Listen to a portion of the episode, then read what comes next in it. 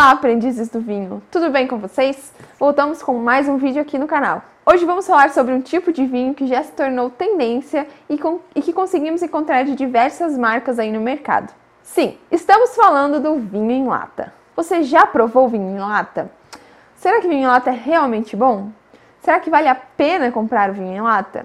Continua aqui com a gente no vídeo que a gente vai responder todas essas perguntas. E antes de começarmos, já deixa aqui o seu like que o mundo do vinho é cheio de regrinhas chatas, todo mundo já está cansado de saber. É muita gente querendo dizer como que se deve beber, muita glamorização em cima de um, uma bebida que é para ser acessível para todos. Mas que apesar de tudo isso, graças aos deuses do vinho, tem se tornado cada vez mais popular. E por estar se tornando cada vez mais popular o consumo dos vinhos, ah, busca-se diariamente utilizar costumes das novas gerações para atrair cada vez mais consumidores. E essas novas gerações não têm aqueles costumes tradicionais de pegar uma garrafa, uma taça, um saca-rolha. Eles preferem tudo mais prático possível, como as latas. O consumo do vinho em lata traz muita facilidade, e para mim essa facilidade é o fator que mais agrega nos vinhos em lata.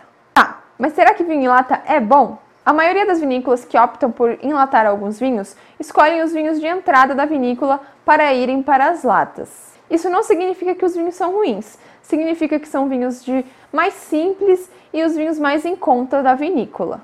Vai ser um pouco mais difícil você encontrar vinhos top da vinícola em lata, mas não significa que você não encontre.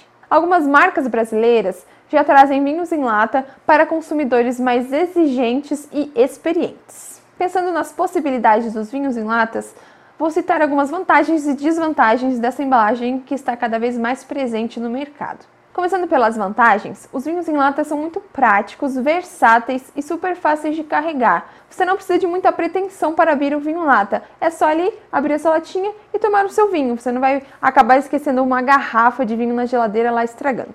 Outro ponto positivo das latas é que elas reduzem em 25% o custo da produção. Em países aqui como o Brasil, onde 98% das latas são recicladas, isso ajuda também nas rendas de muitas famílias. Outro ponto positivo também das latas é que elas são ótimas para levar em eventos como um churrasquinho, onde a rainha ainda é cerveja, mas lá você vai ter a opção de escolher tomar cerveja ou vinho. A gente vai sempre no vinho.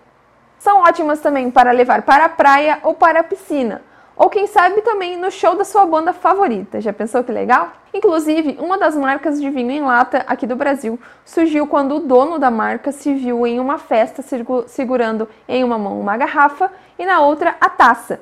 E durante o evento ele tinha que largar a garrafa para cumprimentar os seus amigos na festa. Foi aí então que ele pensou por que não criar um vinho em lata? E aí surgiu a sua marca de vinhos em lata. E a partir disso, ele resolveu pesquisar as possibilidades no mercado dos vinhos em latas e viu que seria uma ótima ideia. Agora falando em desvantagens, para mim a principal desvantagem do vinho em lata é o custo que ele chega para o consumidor final. Normalmente as latas são de 269 ml e elas custam a partir de 13, 14 reais, o que não é muito legal. Com algum dinheiro a mais, você já compra uma garrafa de 750 ml. Esse custo do vinho em lata tende a melhorar em questão da popularização do consumo dos vinhos em latas, mas isso é algo um pouquinho mais para frente ainda. Outra desvantagem do vinho em lata é que ele é utilizado para vinhos jovens, então você não vai conseguir consumir um vinho com potencial de envelhecimento dentro de uma latinha. E agora, recentemente, nós aqui do Aprendi com Vinho tivemos nosso primeiro recebidinho e nele vieram quatro tipos diferentes de vinho em lata. Eles são da marca Som, elaborados pela grande vinícola Miolo. E além disso, por ser nosso primeiro recebidinho, nós ficamos muito felizes em poder compartilhar esse momento com vocês. Falando da marca Som, a ideia da marca é trazer momentos descontraídos, sem regras, descomplicados e verdadeiros. A marca diz ainda que os vinhos da linha Som são jovens, frescos e para serem consumidos em qualquer ocasião. Os vinhos em lata da marca Som estão disponíveis em quatro versões. O primeiro seria um tinto seco das uvas Cabernet Franc e Syrah. A segunda opção seria um vinho branco meio seco das uvas Pinot Grigio e Muscat. A terceira opção seria um vinho rosé meio seco das uvas Cabernet Sauvignon e Grenache. E para fechar, a quarta opção seria um frisante doce da uva Muscat. As uvas de todos os rótulos da linha Som são cultivadas tanto no Rio Grande do Sul como no Vale do São Francisco. E você ficou curioso para saber se esses vinhos em lata são realmente bons? Então fica ligado que no vídeo da semana que vem a gente vai trazer a nossa prova desses vinhos aqui, ó, ao vivo, sem ter provado antes. A gente vai provar aqui com vocês e dizer se realmente valem a pena e se são realmente bons. Não deixe de acompanhar. E antes de fechar, a gente quer agradecer mais uma vez ao nosso recebido aqui da Som.